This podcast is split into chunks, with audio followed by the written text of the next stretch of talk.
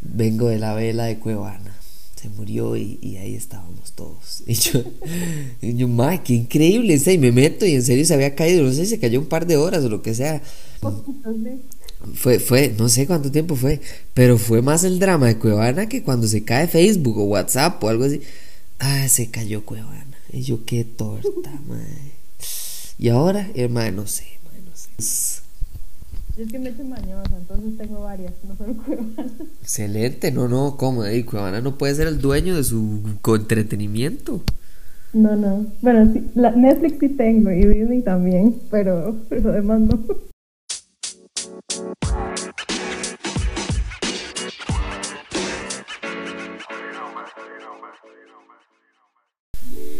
Hola, buenas tardes y bienvenidos de vuelta a Hablemos Paja. No importa cuándo, dónde o con quién estén, siempre son tardes de Hablemos Paja. Hoy, bueno, hoy vamos a hablar de una película, no es un estreno, vamos a hablar específicamente de una película, tiene que ver con un género que gracias a ese género tenemos una invitada especial en el podcast, así que no puede dejar pasar la oportunidad de traer a Floriela. Por cierto, ustedes no la conocen como Floriela, si la conocen es como, como página de Instagram que se llama Cinema Girl 21, lo pueden buscar así. Tiene un montón de recomendaciones, los prólogos, los cumpleaños del día, un montón de locuras que en realidad van a disfrutar un montón, especialmente si les gusta el cine. Y hoy no íbamos a hablar de todas las películas del mundo, ni vamos a hablar de... No, no, queríamos centrarnos en, por supuesto, que complacer los gustos de Floriela, que yo dije, mira, puede ser que le guste Marvel o DC o quién sabe, no. Y Floriela dijo, no, mira, ¿por qué no nos metemos en el mundo de las películas que le despedazan el cerebro a uno? Y yo dije, mira, qué, qué, qué interesante, no sería la primera cosa que saltaría a mi mente, pero qué, dicha, qué cambio más, más refrescante. Y bueno, de, una vez, Floriela, muchísimas gracias por, por aceptar la invitación, muchas gracias por, por este episodio y por esta recomendación, por cierto, de película que va a estar excelente, por decir, para todos que sepan, es Shutter Island o La Isla Siniestra de Leonardo DiCaprio con, con Martin Scorsese, o sea, casi nada de película eligió, muchísimas gracias Floriela y, y bienvenida al podcast. No, más bien muchísimas gracias a vos por tomarme en cuenta y, y aquí muy emocionada de traerles esta película. sí, claro, güey. La verdad es que, vamos a ver, yo, yo, yo, no sé, yo me acordaba que esta película era más reciente, o no sé si, no sé si estoy muy viejo yo o qué, pero, pero yo pensé que esta película era hace poco y fue en el 2010. O sea, es de la década pasada, a finales, yo entiendo, pero, pero wow, o sea, en qué momento Leonardo DiCaprio ya es un viejito creo que incluso para, para, para, entonarnos un poco en el tema y entrarle de lleno, Floriela, cuéntenos un poquito tal vez de ¿Qué recuerda usted eh, de a dónde, qué le llamó la atención o a dónde empezó usted a meterse a, thrillers psicológicos o thrillers en general? Creo que las películas de thriller, ¿verdad? O suspenso, que no necesariamente todas son de terror o de, cosas así tan paranormales, eh, no son la primera elección o no son lo que más le llama la atención a muchas personas. Y entonces me, interesa saber de a dónde, de dónde le nace usted como, claro, este, este es el género que yo quiero hablar en el podcast de Hablemos Paja más que todo, como vos decías, a mí no me gusta mucho porque las películas de terror, terror, terror, me dan mucho miedo y yo me asusto muy fácil. Entonces no me gustan la típica película que tiene un jump scare y que solo son como eh, secuencias de puro jump scare y que ya uno sabe más o menos lo que va pasando, sino que me gusta más como el suspenso y el thriller psicológico. Yo me acuerdo que cuando yo estaba, bueno, más pequeña, me vi la película de El sexto sentido. Y para mí fue, bueno, un cambio total de mentalidad y yo dije, no, aquí a mí me encantó esto y me encanta que el final siempre no se lo espera uno, entonces como que me empecé a meter en este tipo de películas sin querer, porque yo decía, mira, este título está chiva, vamos a ver más o menos de qué trata y, la vemos. Entonces era como que iba eh, eh, viendo películas que tenían algo que ver con, con, el thriller psicológico y ahí fue donde me empezó, me empezó a gustar más y me empezó a apasionar y últimamente veo mucho de eso. Siento que la diferencia entre una buena película de terror y una buena película de suspenso es que en ninguna de las dos usted duerme bien, pero por lo menos con una usted no tiene un trauma para el resto de la vida, ¿verdad? pensando en si uno la ve joven. Con Floriela, lamentablemente, hablemos de, de como todo, no existen películas perfectas, pero hay unas un poquito más malas que otras, ¿verdad? Hay que hablar entonces de un ejemplo de una película de suspenso o thriller bien mala que hayamos visto, lamentablemente para nosotros que hayamos visto y estuvo bien mala, eh, y una bastante buena que vayamos a recomendar. Yo empiezo con la más mala y, vamos a ver qué nos, qué nos, con qué nos sorprende Floriela, pero para mí es La Monja, The Nun, del universo del conjuro. Yo suponía, yo suponía que esta película va a ser de terror. Al final de cuentas es del universo de terror, por supuesto que lo entendemos, pero la monja, la idea detrás y la, todo el, contexto detrás de la monja en realidad es algo muy psicológico que es de un como una leyenda urbana, ¿verdad? Algo así muy... Primero está súper mal mercadeada la película porque pensaron que, o sea, a todo mundo le vendieron el Conjuro 2, ¿verdad? Y la película fue pésima comparado con el conjuro, el conjuro 2 o el conjuro, cualquier otra del conjuro de ese universo, básicamente se defecaron en el universo. Y lo segundo, que es la razón por la que no me gusta esta película, es porque no tiene nada nuevo, nada interesante. Usted nada más entra a la película, hay una monja, la monja asusta. Usted sale a la película, esa es la película. Usted no tiene preguntas de nada. Usted no tiene nada más que un par de sustagen ahí. Y, yo dije, no, pero es que en serio no puedo creer que me hayan robado la plata. Pero bueno, perdí la plata en eso. Floriela, ¿usted en qué, en qué perdió la plata o el tiempo? Cualquiera de las dos. Bueno, yo en mi caso, sí, concuerdo con vos, con la monja, terrible. Ellos, bueno, yo siento que ellos creyeron que por, por vender el conjuro y como tan bien les fue con eso y con Anabel, este, iban a seguir el mercadeo y muchas veces di, el que algo haya sido famoso no significa que vaya a ser bueno o se olvidan de hacer una buena historia para sacarle plata nada más. Exacto. En mi caso, la que yo vi, que bueno, por dicha no la vi en el cine porque salió en Netflix, este, se llama Ilusiones Mortales. Salió este año, si no me equivoco malísima. o sea, no tiene ni pie ni cabeza, la historia es como muy básica, pero a la vez quisieron hacerla como demasiado increíble según ellos y al final como que el giro de trama que da ya uno lo veía venir y las actuaciones son muy malas, sinceramente, entonces esa yo no la recomiendo para nada. Sí, qué, qué difícil es. Es más, y, y, y, creo que es lo más sorprendente es cuando hacen una segunda película solo porque o hizo plata o bueno, en el caso de Netflix mucha gente lo vio. Porque, por ejemplo, para mí, Anabel 1 fue, no fue buena, tal vez no es pésima, pero no fue buena. O sea, yo nada más la vi y yo dije, yo creo que como que se equivocaron o, tal vez el guion, no sé, el madre y le, le dieron muy poco tiempo, de carajo, y corra, haga el guion ya, weón. Y entonces seguramente le salió medio flojo, pero pero, y Anabel 2, es una obra maestra de película. o sea, es un nivel. Yo dije, esto es otro mundo. De, es, esto es el mundo del conjuro. Así debería ser. Pero ahora sí hablemos de una recomendación que todo mundo puede tomar nota, irse para la casa y verla en Netflix o en, o en Cuevana para la gente que, que, que sufre con Cuevana cuando se enciende y se apaga y se muere y revive. Para mí es Seven. Seven, los siete, bueno, no sé cómo, cómo se llama en español Seven, será, se llamará siete nada más. Pero bueno, Seven Creo que los siete pecados capitales. ¿Sí, se llama los siete? Ok, perfecto. Siete pecados capitales. Es la de Brad Pitt. Así que es viejita, sí es viejita. Muy, muy poca gente la ha visto. En realidad yo creería que bastante gente la ha visto. Por el sencillo hecho de que siempre he pensado que esta película es por alguna razón tiene, tiene la, el potencial de que se recomienda muy de boca, de boca a boca, ¿verdad? Eh, como no, no es tanto que yo veo en redes sociales la gente diciendo como, mira, a ver, se ve, porque no, no, o sea, para nada. Yo siempre he sentido que la gente es como que se sienta en la casa y dice, uy, madre, vemos una película bien pesada. Ok. ¿Cuál? Mira, a mí me han contado, mi tío, yo tengo un tío que el madre nació en 1970 y entonces de alguna manera como que lo recomiendan. Y yo digo, bueno, está bien y al final la gente la termina por ver. Esta película es de David Fincher, es con Morgan Freeman. Brad Pitt es fenomenal. Kevin Spacey, que bueno, ya lo cancelaron, eh, pero está Gwyneth Paltrow, está Andrew Kevin Walker, está un montón de gente. O sea, no es tanto de la gente famosa que está, porque está Brad Pitt, Morgan Freeman y Kevin Spacey.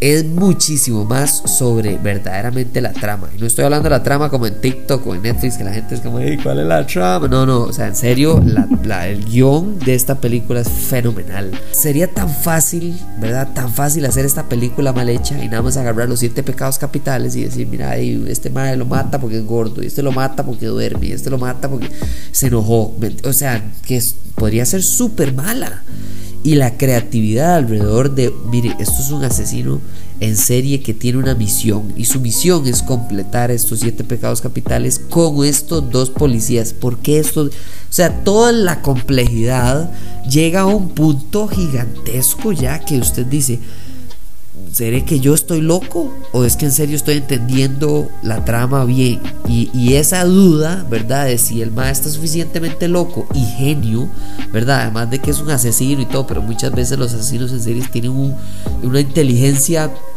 ¿verdad? Un, IQ muy alto y son bastante inteligentes. El final es una sorpresa bastante agradable o desagradable para una película así. Y es una recomendación para cualquier persona que quiera ver una buena película con excelentes actores y, la verdad es que un guion que yo no sé quién lo inventó, pero mis aplausos para esa persona porque fue absolutamente genial. Florida, cuéntenos cuál es su recomendación que no puede fallar. Bueno, yo les traigo una recomendación que en lo personal me encanta la película, la he visto varias veces ya, del montón que me gusta es del 2017, pero yo sé que muchas personas no, no, la han escuchado. Se llama El secreto de Marrowbone o Marrowbone, digamos, nada más el nombre. Santo Dios. Este, para googlear. Está en Amazon Prime, si no me equivoco. Ok. Y bueno, es de un director que se llama Sergio Sánchez. Creo que él es español y es de los mismos productores que nos han traído películas como El Orfanato. Ay, es con la eh, Argentina esta, Anya Taylor Joy.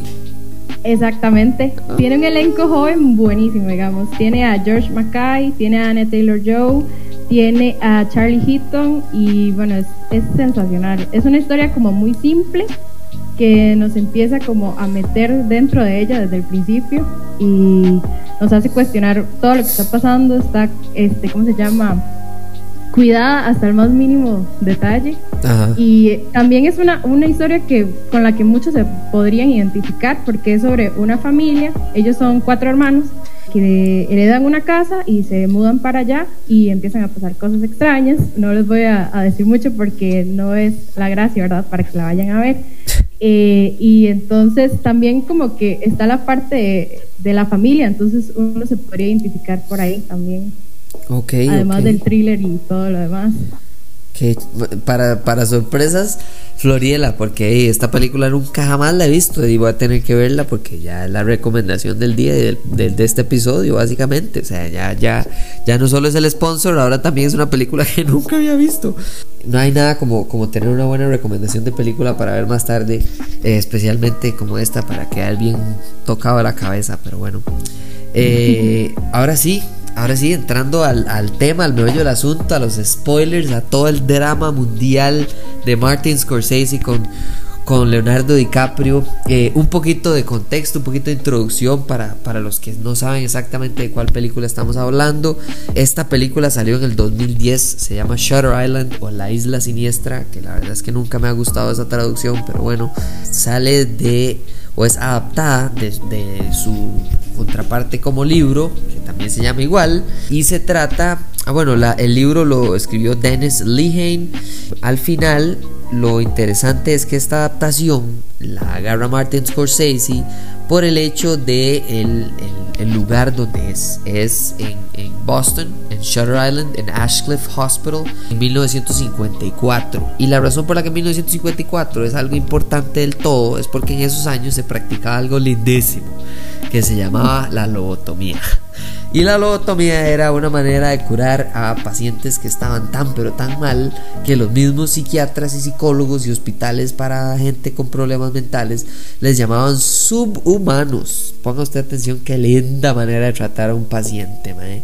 Eh, y entonces Martin Scorsese investiga esta vara, por supuesto que investiga sobre el libro y se da cuenta que entonces el escritor, la escritora, mentira, Laeta Calogridis, qué lindo nombre, seguro es de Heredia, Y eh, lo que hace es agarrar ese, esa, ese pleito que hubo entre, entre los psiquiatras y psicólogos y personas que trataban a gente con problemas mentales de hasta qué punto es, es, está bien dejar a alguien vivir con un trauma o un problema mental, ¿verdad? Porque la lobotomía lo que hacía básicamente era dejarlo vegetal. O sea, entre mayores y menores, ahí, si lo investigan, se pueden ir a un hoyo negro de YouTube 10 horas.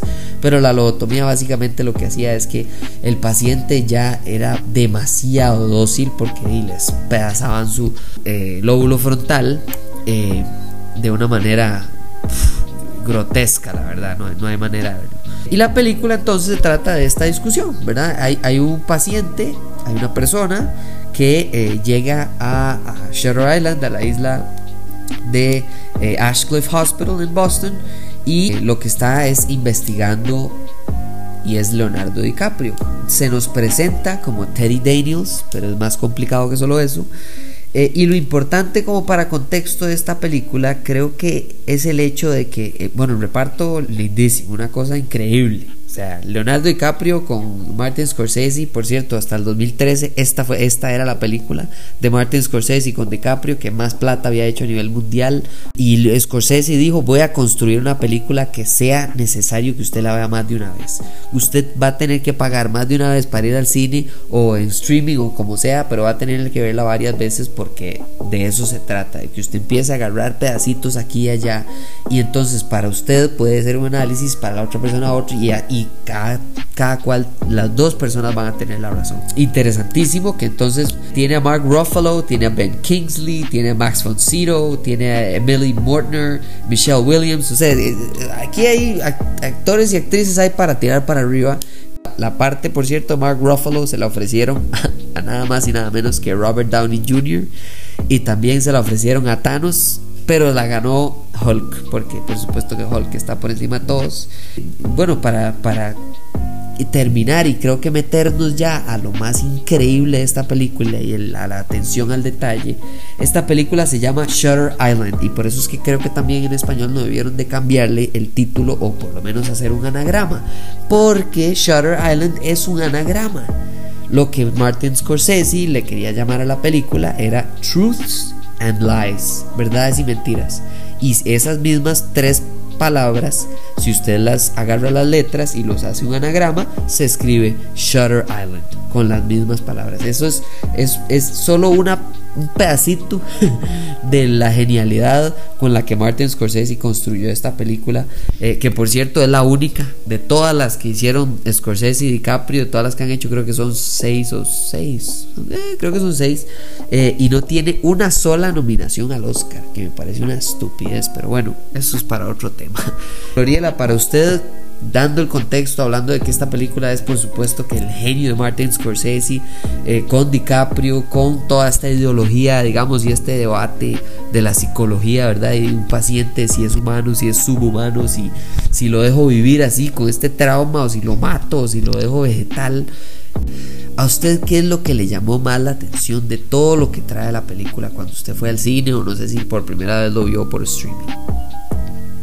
Bueno, creo que en general, eh, empezando por la manera tan increíble y tan bien que hicieron la historia, cómo te van este, mostrando de a poquitos lo que va pasando, que te van también como sumergiendo en flashbacks, en recuerdos, en sueños, que uno dice, mm, ¿qué está pasando? ¿O qué, qué es lo que, sí. lo que acontece, verdad?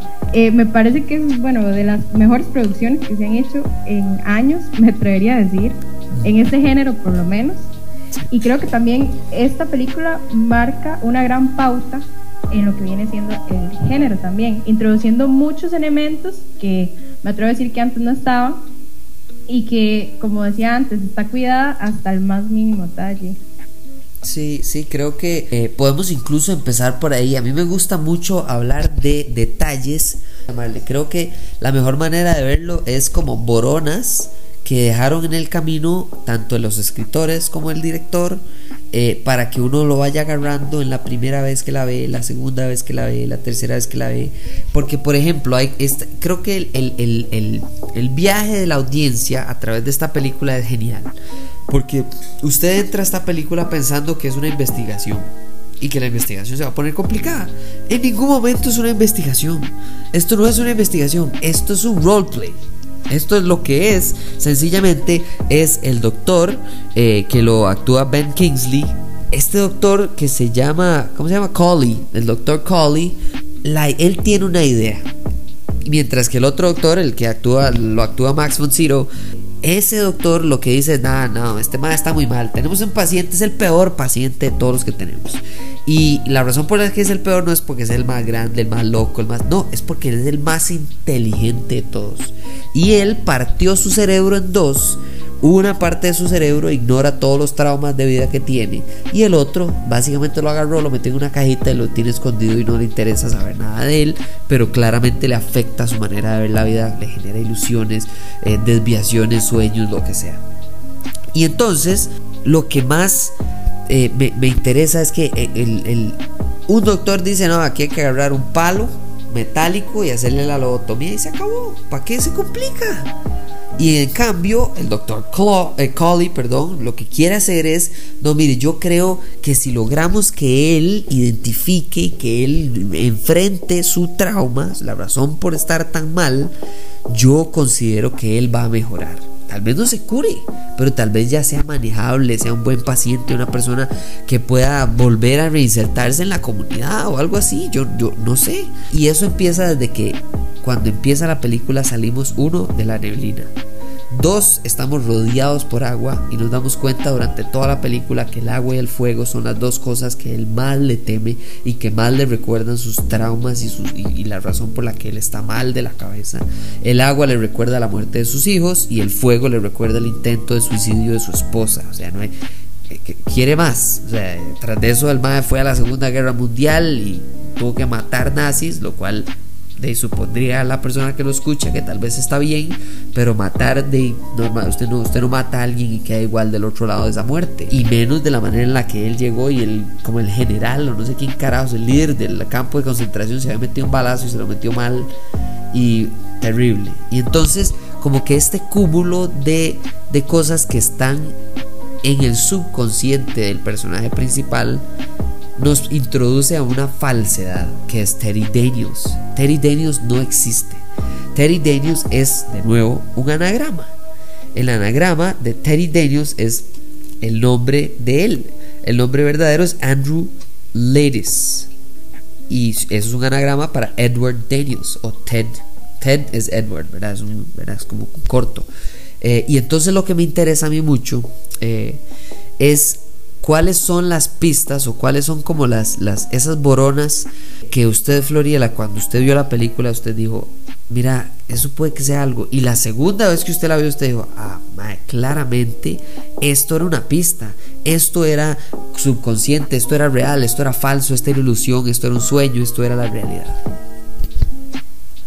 bueno no sé qué tan quisquillosa puedo ser digamos pero bueno hay ciertos ciertos fragmentos, bueno, los, los flashbacks, sueños, recuerdos que el personaje va teniendo alrededor de la película son una gran pista que como que la primera vez que usted la ve, usted dice, bueno, es algo extraño, que debo decir que, bueno, mi favorito es, no sé si puedo detallar la escena en sí, claro, que es cuando, cuando él, él está como en el apartamento donde él vivía con su esposa y su familia, y empiezan a caer un montón de cenizas y como cosas de fuego y, la, y la, él llega y abraza a la esposa y la esposa se le deshace, por así decirlo. Creo, si no me equivoco, que esa, esa escena es inspirada en una pintura que es muy famosa también. Entonces es como demasiado poética, demasiado metafórica y demasiado profunda, pero a la vez te va dando como información que más adelante va a tener sentido, que al principio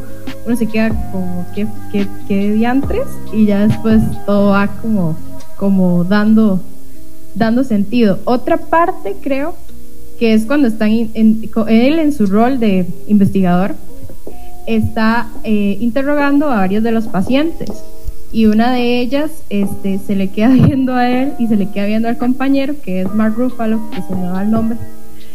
Y las miradas que ella intercambia con, el, con Mark Ruffalo eh, son como un poco extrañas y al final, al final ella le pide agua y él se va un segundo y solo queda con el personaje principal y, y le escribe en la libreta huye o run en inglés.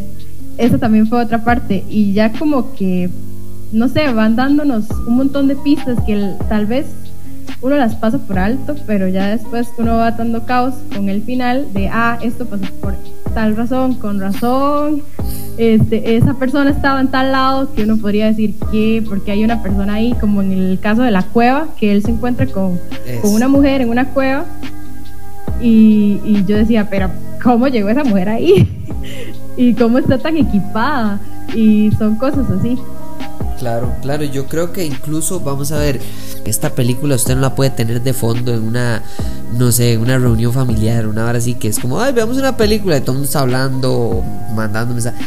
Esta película hay que poner demasiada atención, porque todos esos, en esa, vamos a ver, cuando usted se da cuenta este, este, episodio es como spoilers, ¿ok? Así no hay ningún problema aquí en spoilear la película. El punto es que eh, el nombre de él no es Terry Daniels, es Andrew Ladies.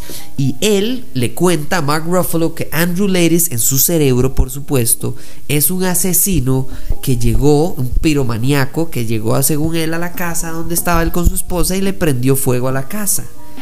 Eh, lo cual es mentira porque ese fue el, intento de suicidio de su esposa, que luego cuando él se hunde en alcohol y básicamente lo que hace es ignorar a la esposa y, ah, y, ponerle atención cuando ya es muy tarde, de, vuelve a su casa y la esposa le ahogó a los niños y él de la locura y del colerón y de todo lo que le puede haber dado por el momento más triste grotescamente cruel de su vida, de mata a su propia esposa y listo, se terminó, ahí se le salió el cucu ya este mal del cerebro.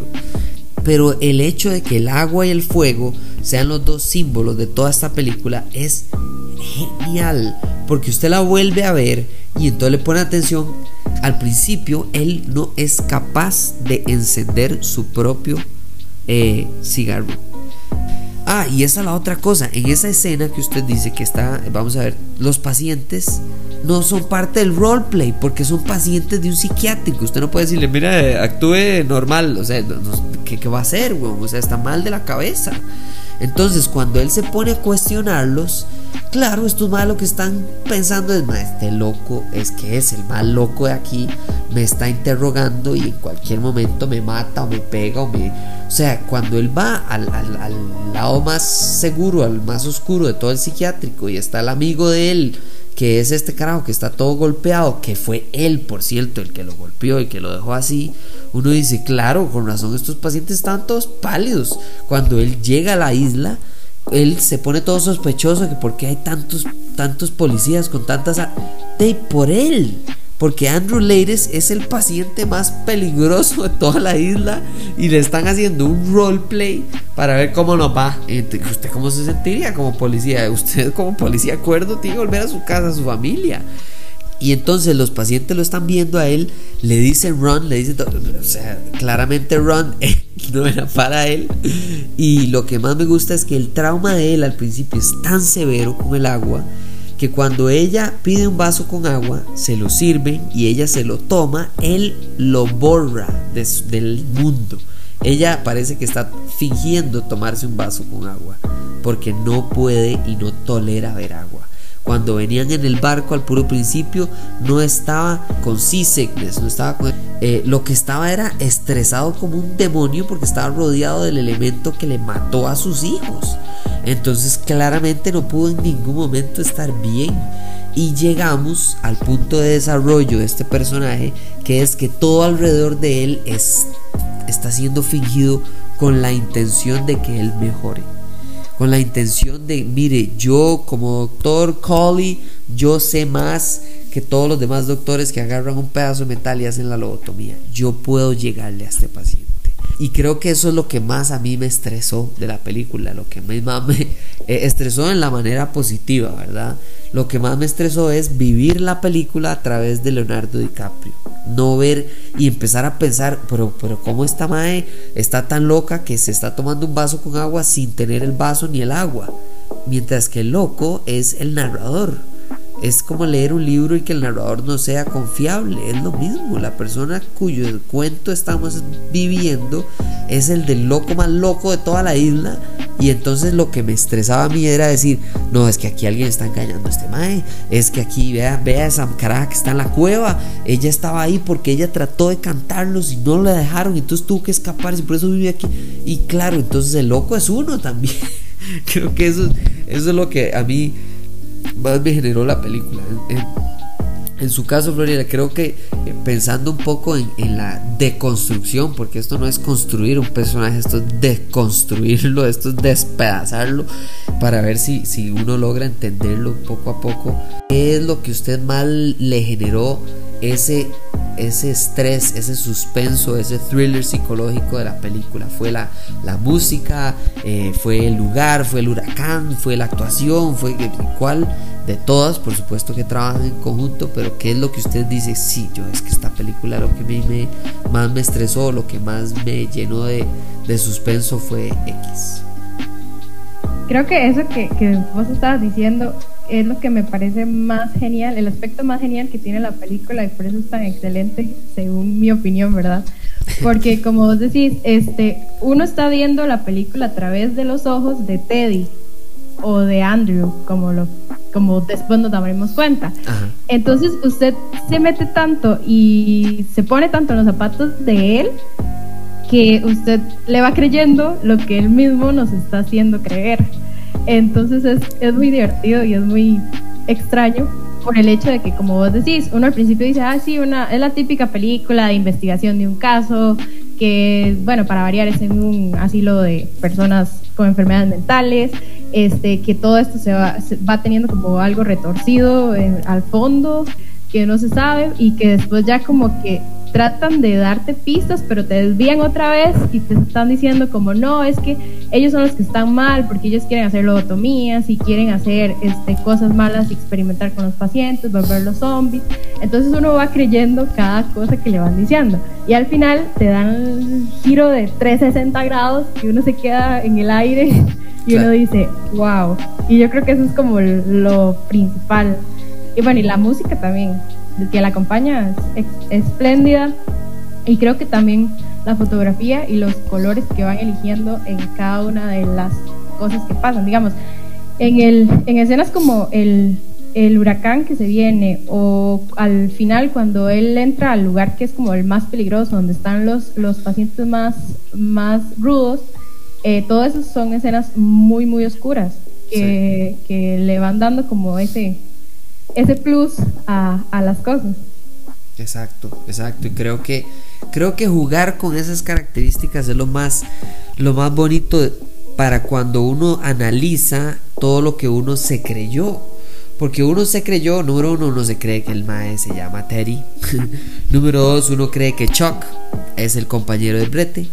Incluso algo, algo tan sutil como que Martin Scorsese sabe que de este, este señor, genio, loco, pero genio, eh, de Andrew Leides, él sí fue un Marshall, él sí era un investigador. O sea, eh, antes de volverse loco, él sí investigaba asesinatos y fue a la guerra y todo. O sea, él, él sabe de armamentos. Cuando llegan a la isla y les dicen, por favor, entréguenme sus pistolas Andrew agarra y se quita la pistola y se la da, porque él sabe exactamente cómo se desarma, arma, quita, desarma, eh, monta, etcétera, la pistola. Y usted se vuelve a Mark Ruffalo, que, es Chuck, el compañero, y como él no es un investigador, no es un detective, no es un soldado, no es nada más que un doctor del lugar de este asilo, eh, de esta isla, ¿verdad? De, de psiquiátricos dura como, como un minuto entero aprendiendo y viendo a ver cómo carajo se saca la pistola. Claro, este man no sabe qué carajos es una pistola. Si le dijeran que la use, probablemente no sabría ni siquiera cómo posicionar el cuerpo ni nada por el estilo. Y entonces usted empieza a sumar eso, más lo otro, más empieza a sumar. Y entonces, claro, lo que me gusta y lo que disfruto es cuando llega el momento en el que uno más se estresa es porque se desaparece Chuck, que es Mark Ruffalo cuando se desaparece entre comillas. Básicamente lo que está haciendo es, el mae le dijeron, mire, cuando llegue a tal momento de la locura del mae, usted jale, usted corra. ¿Por qué? Porque número uno es más peligroso, pero número dos, porque así lo vamos a hacer a él enfrentar sus, sus alucinaciones. Porque él cuando llega y le pregunta al doctor Colley, mire, es que yo sé que ustedes agarraron a mi compañero no sé qué. Mire, usted llegó solo a la isla. ¿Cómo llegó solo a la... ¿De qué está? Y entonces ahí uno empieza a dudar por primera vez de Terry. Uno nunca había dudado del mae. Pero claro, se pierde el compañero y uno dice, mae, mira, vamos a ver. O sea, la mínima esencia que puedes tener es de velar por tu compañero. O sea, lo mínimo que le pediría yo a alguien. Y que se pierda y que le diga, no, es que usted llegó solo uno automáticamente empieza entonces, ahora sí, no, ya no confío en el narrador, ya no confío en este carajo, y entonces se pone oscuro, se van, se van a la, peligrosa esta, se viene el huracán, que por cierto, el huracán claramente no es parte del roleplay, eh, no era la idea de que se escaparan pacientes y se fuera todo al carajo, pero me encanta que todo ese caos al final el doctor Colley lo usa a su favor. Y el final creo que, creo que es algo que yo quiero ver, quiero saber qué pensó o cómo lo analizó usted específicamente el final, porque para mí Floriela creo que es uno de los mejores finales después de Inception que ha tenido Leonardo DiCaprio en toda su carrera profesional, porque al igual que en Inception nos deja, bueno, Inception, el origen, como quieran llamarle, eh, nos deja pensando en qué carajos acaba de pasar. O sea, no sé qué ¿Qué fue lo que pasó? Al final todo era mentira, todo fue verdad, todo. ¿Qué fue, la decisión final? No, uno queda en el aire. Tal vez no es tan lleno de suspenso como ver un trompo que da vueltas a ver si se cae, pero, pero la decisión final, el momento final donde él habla con Chuck por última vez, se levanta y se va con su cigarro, uno dice, pero ¿va, para, va para la lobotomía? Se curó o qué pasó? ¿Qué pensó usted, en, ese final? El final, digamos, llamémosle de cuando se viene ese gran, gran cambio que, que, todos quedamos, ¿verdad? Impresionados cuando ya le, el, el, doctor le cuenta que, bueno, mire, es un anagrama, en realidad Rachel no se perdió. Rachel Solando es un anagrama para Dolores eh, Chanel que es el nombre de su, de su esposa. Eh, Edward Daniels es un anagrama de Andrew Ladies. O sea, todo esto es parte de meter su cerebro y tratar de sacarlo de la licuadora. Bueno, creo que antes de, meterme de lleno con el final, quería como traer a colación. Eh, bueno, yo siempre trato como de buscar cuando se puede, cuando se da la oportunidad, este, traer como los temas humanizantes, por así decirlo, de las películas. Y esta, esta me gusta mucho porque toca, bueno, el tema de la locura, que es como el, su eje principal. Sí. Y las enfermedades, bueno, las enfermedades mentales. Y bueno, nos trae todos los prejuicios que sufren las personas eh, que están en esta eh, institución mental y cómo son vistas por la sociedad. Porque digamos, a través del mismo personaje de Andrew o de Teddy, eh, nos damos cuenta de un montón de prejuicios, porque él al principio, él tiene como cierto recelo de entrar ahí, porque él dice, todos son locos, es que, ¿para qué me traen a un lugar así si todos van a salirse de control? O... Y él empieza, cuando él entra a la institución, él empieza a observar a cada una de las personas que están como alrededor, que son los mismos pacientes que están haciendo alguna labor. Eh, de jardinería o así, y ellos empieza a ver y uno ve la cara de, de, Leonardo DiCaprio y uno dice, sí, es la típica cara que uno podría hacer. De, uy, qué gente más rara, eh, ¿por qué es eso?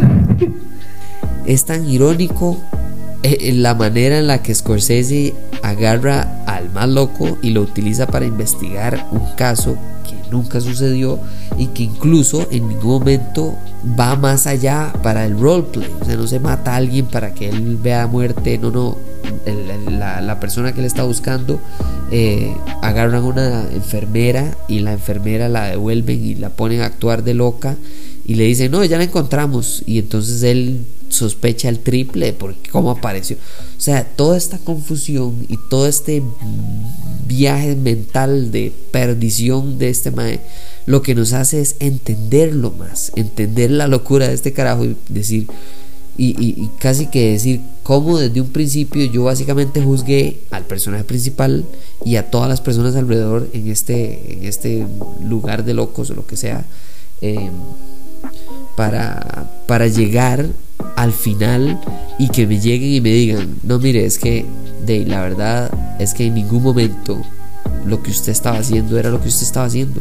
Lo que usted estaba haciendo era lo que yo quería que usted hiciera. Y eso es, eh, no sé, para las personas, para hacer una comparación un poquito más de esta década, de eso le pasó a Loki en el último episodio de Loki de la temporada de Marvel. Le dijeron, mire, si usted cree que usted tiene libre albedrío. Ay, qué lindo, Pito. Miras que no. Usted todo lo que ha hecho, yo le dije, usted va a ir de punto A a punto B. Yo no puedo hacer usted caminar. Pero yo le pavimenté cada pasito que usted dio hasta que usted llegó aquí. Y entonces, ahora sí, le toca a usted decidir después de que hizo todo lo que yo quisiera que hiciera. Le toca a usted decidir por primera vez. Y entonces, claro, el gran final de la película, al igual que el gran final de la película de Loki, eh, la serie de Loki, es, ok, ahora usted ya sabe que usted no tuvo libre albedrío, pero ahora que sí lo tiene, ¿qué va a hacer? Es casi que más confuso que la película en sí, pero, pero bueno, quiero, quiero saber cómo concluyó usted la película. ¿Cómo ve usted el final de la película? ¿Cree usted que él tomó una decisión? ¿Cree usted que nunca se curó? ¿Cree, cómo, ¿Cómo cree que terminó? Yo creo que la clave, la clave del final está en la, en la frase que él le dice al doctor.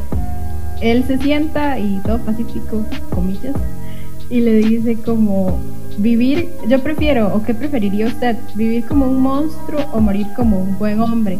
En ese momento, bueno, podrían haber miles de teorías y miles de conclusiones que están súper bien porque siempre, bueno, yo en lo personal siempre agradezco este tipo de películas que dividen las discusiones de cuando uno la termina de ver, que cada quien tiene como un punto de vista diferente, cada quien vio una cosa diferente o la tomó de forma diferente. Y bueno, en mi caso, yo la tomé como que él, cuando al puro final, cuando lo están volviendo a poner como en en la celda o en el cuarto donde él estaba y que le empiezan a explicar que eso era un roleplay y que estaban haciéndolo para ver si podían, como por así decirlo, liberarlo en cierto aspecto este, él empieza como a, como a pensar todo lo que le están diciendo y como a los segundos empieza otra vez con, desde cero a, la construcción de su personaje Teddy, yo soy Teddy, estoy aquí porque estoy investigando, no sé qué.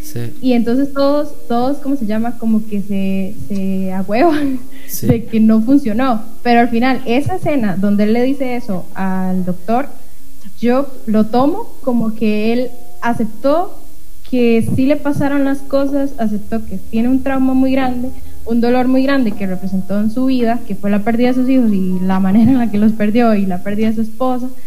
Y entonces él, él de cierta forma dijo, ok, yo sé lo que me pasó, yo sé quién soy, yo sé que yo soy una persona que tal vez pongo en riesgo a los demás porque a veces me altero, porque tengo ataques de ira, por, por todo lo que tengo, ¿verdad? Y prefiero pensar que soy una buena persona en esta fantasía que yo mismo me creé y dejar que me hagan el tratamiento porque no se sabe si le hacen la lobotomía o qué le hacen, ¿verdad? No se sabe, eso sí queda como en puntos suspensivos. Así es. Pero yo siento que él, él lo tomó ahí como, ok, prefiero terminar de vivir en mi ilusión y pensar que fui una buena persona o que soy alguien de bien a seguir siendo el loco, el, paciente más peligroso y así. ¿Cuál es un villano que usted cree que o la ha marcado mucho, o usted prefiere, o le parece genial, o lo que sea? Pero el, villano que usted más viene a su mente eh, para usted, Florida, ¿cuál, ¿cuál ha sido un villano que usted disfruta mucho? Yo creo que el Joker. Ve, exactamente Exactamente eso es lo que yo necesitaba que usted respondiera. Porque yo creo que lo más interesante de esta película es que al final hay dos opciones. Una de dos. O el tratamiento funcionó o el tratamiento no funcionó. Si el tratamiento no funcionó, entonces él volvió a ser Teddy y murió como Teddy. Bueno, murió en sentido vamos a ver, de muerte cerebral probablemente porque le van a hacer la lobotomía. Y entonces claro. Mark Ruffalo, incluso cuando él le habla y se da cuenta otra vez que es Terry, él le dice, no, tengo que irme a esta isla, no sé qué, la misma hablada de siempre. Él se vuelve a donde los doctores y les hace una seña muy sutilmente, como diciéndoles, no, ¿verdad? Como no, de no, no funcionó, el maestro está, está igual. Y, ¿verdad? Ben Kingsley se, se un montón, por supuesto, y se va. O sea, él, le dice esa frase que usted me, mencionó muy, muy correctamente, que creo que es la clave de la película, que es, ¿verdad? ¿Qué sería peor? Si vivir como un monstruo o morir como una buena persona.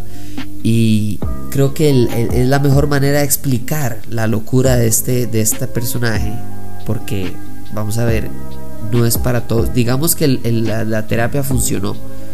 Eso significa que él no solo enfrentó, sino que recordó y está todavía digiriendo en su cerebro que por culpa de él, por no ponerle suficiente atención a su esposa, y no se dio cuenta de todos los síntomas y todos los momentos en los que le estaban dando pistas de mire, ella está mal, ella está mal, ella ocupa ayuda, ella ocupa, usted debería llevarla a algún... Eh, ella hizo lo que hizo y usted en consecuencia no solo hizo lo que usted hizo, sino que quedó así como quedó ahorita. Todo este roleplay se hubiera evitado si usted no hubiera caído en locura a base de alcoholismo, trauma eh, postraumático, ¿cómo es? Post, ¿Cómo se llama esa? PTSD, trauma post bueno, esa vara, lo que le da a los soldados después de la guerra. Eh, y, y encima de todo eso, entonces, hablemos entonces, el, el, para mí la conclusión es muy en línea a la manera en la que el guasón explica por qué él es. Y él no tiene una, una meta final como la tiene Batman o como la tiene, no sé, la pregunta o el Doctor de Hielo o cualquier otro, o Bane o cualquier villano clásico. Él no tiene una meta. Él solo quiere demostrarle a las personas, el guasón, que la locura es como la gravedad. Siempre está y a menos de que usted, alguien lo empuje, usted no se da cuenta de lo mal o lo bien que le puede hacer. ¿Verdad? si usted lo empuja, puede caerse y romperse la cara, como también si lo empujan, puede caerse de un bungee y disfrutar un rato de adrenalina y volver y seguir con su día.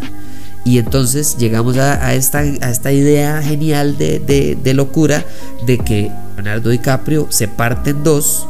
Un lado de él es una persona que puede morir una, como un buen hombre y un lado de él es una persona que vivió como un monstruo.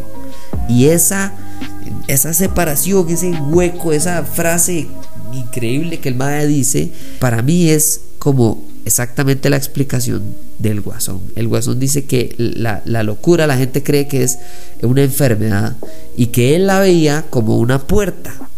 Que la locura a usted le da una, le da una puerta con una llave. Y usted puede meter en ese cuarto, detrás de esa puerta, usted puede meter todo lo que usted quiera. Y ahí adentro nada va a salir. Entonces, para mí lo que él hizo, ahí, como dice usted, hay mil maneras de verlo. Pero para mí lo que él hizo fue la del guasón. El ma agarró, abrió la puerta, metió todo el sufrimiento de ver gente morir en la Segunda Guerra Mundial, del alcoholismo, de la quema, la quemazón de la casa, de la esposa que mató a los hijos y los ahogó, de él matando a su propia esposa, de todo lo malo que él ha hecho, de reventarle la cara al mejor amigo de él de la celda a la par. Todas estas varas se las metió en el cuarto y cerró con llave, Y decidió morir una buena persona, un buen hombre, y seguir como Terry que es una persona que ayuda a los demás, que verdad que sí es prejuicioso también, pero de él me trata de ayudar y, y, probablemente cuando en realidad sí era un investigador, tal vez era bueno, tal vez hacía cosas muy buenas. Pero creo que esa es, esa es mi interpretación. No sé, no sé si, si usted lo interpretó parecido o si, o si le parece más bien que estoy como el guasón yo. No, no, totalmente. De hecho, ahora que estabas mencionando el, ejemplo del guasón, se me vino también un ejemplo, creo que muy contemporáneo, eh, que tal vez no sea un villano. Yo tengo mis, mis dudas, pero eh, lo que vimos en la serie de WandaVision, Ajá. el trauma eh, psicológico, su manera de negar la realidad, su manera de crear su propia realidad, su propia ilusión, que era el lugar donde ella estaba feliz que en su momento no se daba cuenta del daño que le estaba haciendo a las demás personas por todo ese sufrimiento que estaba teniendo. Y que uno, uno empatiza un montón con, con el personaje y con la serie en sí. Y no solo, sí, es que específicamente el personaje, porque vea que al final de WandaVision, la persona que más trató de detener todo esto, ¿verdad? Que era eh, la negra, ¿cómo se llama esta negra? Santísima, ¿cómo se llama la negra? La sargento, ay Dios mío, se me olvidó también. Sí, la de, la de Capitana Marvel. cuando ya Wanda se va a ir, cuando ya se acabó todo el pleito y todo, y Wanda se va a ir, ella le dice, ellos nunca van a saber lo que usted sacrificó por ellos. Eh, y Wanda tiene toda la razón en decirle sí, pero igual, aunque yo les explicara, no, no significa que me vayan a perdonar, ¿verdad? Eh, y lo que me encanta es que uno diría, sí, bueno, tiene razón, o sea, usted los maltrató, los torturó, los madres no podían dormir, sufrieron cada vez que dormían, una señora no podía ver a su propia hija, eh, o sea, terrible, en serio, si usted lo dice, la madre hizo cosas bastante crueles eh, y por eso yo creo que Wanda Maximoff, por cierto, es la próxima Thanos, pero bueno, eso es otra discusión para otro día. Eh, Esperemos que Disney no, no, la deje solo como, como héroe. Sí, sí, vamos a ver, puede, ser. Es más, yo tengo, tengo un primo que, que el, el cómic, todo el cómic, de la línea de cómics favorita de él es, es ese cómic de, de The House of M, donde, donde Wanda Maximoff se escochera la jupa y despedaza y cambia el mundo entero. Eh, ¿Qué podría pasar? Uno nunca sabe. Pero bueno, haciendo multitasking se llama Mónica Rambeau, que es la hija de. Eh, exacto, Mónica Rambeau, que es la hija de Maria Rambeau, que es la mejor amiga de Capitana Marvel. Y lo que me gusta es la respuesta final de ella es, si yo tuviera sus poderes, yo habría revivido a mi mamá. o sea, vamos a ver, hay que entender las cosas. Cuando usted tiene un, un trauma o un sufrimiento muy elevado, muy agudo, muy pesado, como el de DiCaprio, usted si le dieran la posibilidad, usted lo reversaría.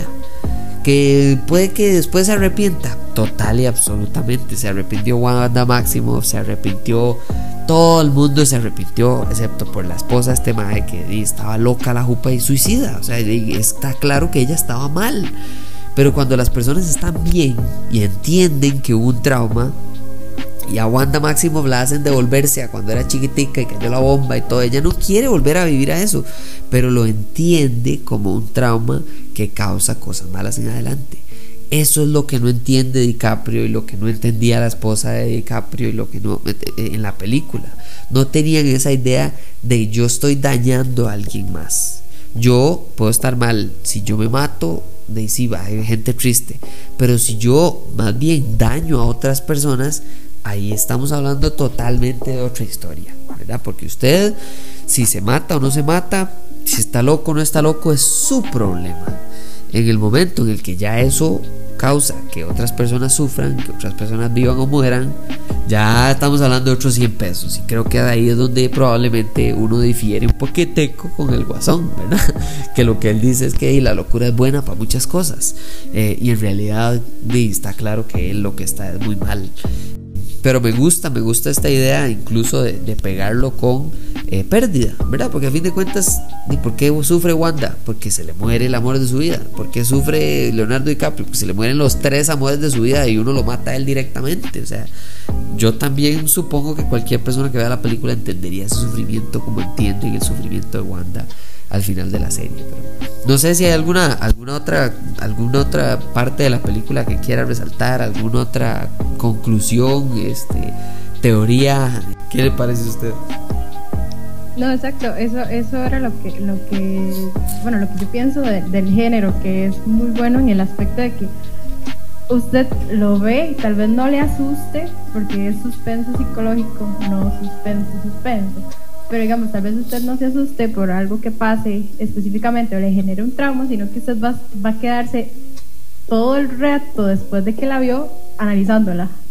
Dándole vuelta una vez, dándole vuelta otra vez, y usted diciendo, ¿qué acaba de ver? Digeriéndola.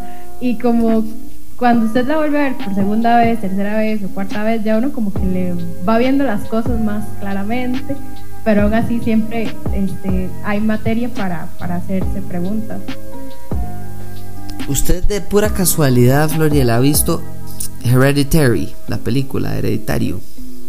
No. ¿No la ha visto? No. Bueno, eh, me queda a mí de tarea ver. Ay, fue pucha, yo la había apuntado. Espérese para volverla a apuntar. ¿Cómo se llama la película, perdón? El secreto de Marrowbone. Marrowbone. Ahí está, 2017. Ok. A mí me queda tarea Marrowbone y a usted le queda tarea Hereditary. Porque Hereditary es eh, lo que llaman nuevo terror. La película, específicamente, Hereditary, es del mismo director de eh, Midsommar. ¿Has escuchado de Midsommar? Sí, ese sí, sí la he visto, sí he tenido la oportunidad. Ah, bueno, ese sí la vio. Sí. Bueno, Her- ese es el Muy mismo. diferente. Exactamente. Se llama Ari Aster. Ari Aster hizo Ajá. Hereditary y Hereditary es como agarrar Midsommar y darle esteroides. ¿Verdad? Porque lo que es es como es, es un estrés eterno, ¿verdad? ¿Cómo sabe uno Ajá. que viene un jumpscare? Porque lo estresan a uno, ¿verdad? Está la chiquita viendo para la esquina del cuarto y entonces la cámara se va acercando y se va acercando y usted sabe que en el momento en el que usted llegue suficientemente cerca la chiquita se va a dar cuenta, se va a dar media vuelta y le va a pegar un grito. Esta película, la chiquita nunca se da vuelta y pega el grito. Y eso es peor todavía. Eso es como cuando usted tiene un muñeco de cuerda y le da vuelta y ya está listo, pero usted le sigue dando vuelta, entonces suena. Y usted nada más le sigue dando vuelta y le sigue dando vuelta y la gente se estresa, la gente, pero para de darle cuerda, ya le dio suficiente. Es, esa es hecho una película. Eso es Hereditary. Hereditary. Es una locura. Pero es probablemente de las películas psicológicamente más creativas. Porque tiene un final un poquito más tangible. Como que cuando termina usted dice, no puede ser, todo el rato era esto. Y entonces, claro, a diferencia de Midsommar, que lo que termina es que usted dice, wow, ¿cómo pasamos del principio de esta película al final de esta película? ¿En qué momento? Pero en cambio Hereditary, usted, igual que en Shutter Island, entonces usted empieza como a sumar 2 más 2 y usted llega a la conclusión, claro, al final, entonces no era que estaba, no sé, poseído, o no era que había un asesino en serio, o no era que... Y entonces usted empieza a descartar y descartar hasta llegar a la conclusión. Pero se la recomiendo, ojalá le guste Sí, un ya la montón. compré, sí, se la tengo que. Ojalá le guste un la montón. Cuando la termine de ver, por favor me escribe porque tenemos que conversar acerca de ese tema. Es una película muy, muy rara, de la mejor manera que usted puede decir la palabra rara. Eh, bueno, ya vio Midsommar, ya más o menos tiene una idea por ahí, por ahí anda la cosa, por ahí anda la cosa de que uno se incomode, ¿verdad? O sea, eh, eh, no da miedo que alguien se tome una sopa con vello púbico, pero estresa, estresa porque el maestro se la tomó sin saber que había un fucking vello púbico en el- la maldita sopa. O sea, son cosas como que uno no entiende cómo hay un director con, con creatividad para estas varas. Pero bueno, Uno la pasa mal, definitivo. es- lo dijo usted, no lo dije yo.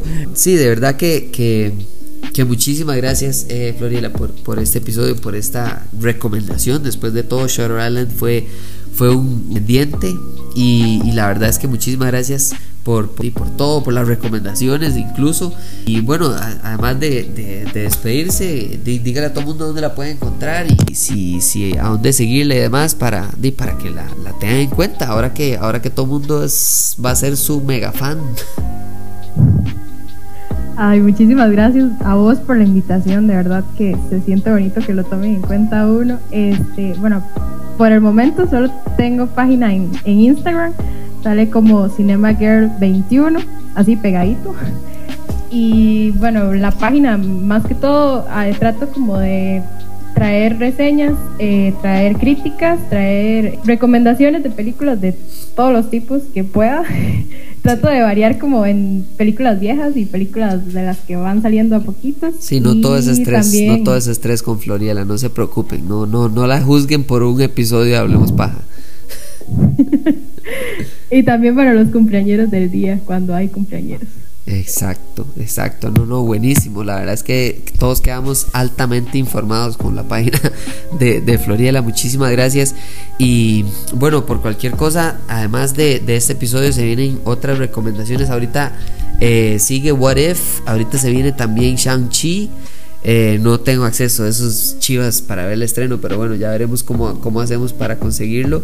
Y bueno, ojalá ver el retorno de Floriela con alguna otra recomendación. Y, muchísimas gracias a todos. De nuevo, eh, CR Paja en smoothmyboss.com para un 15% de descuento para todas las personas que quieran apoyar al podcast. Demasiadas gracias por usar el código, por escuchar este episodio, por recomendar el episodio, por escribirle a Floriela que les encantó eh, todo lo que dijo y todo lo que recomendó en el episodio. Y muchísimas gracias y nos hablamos en la próxima.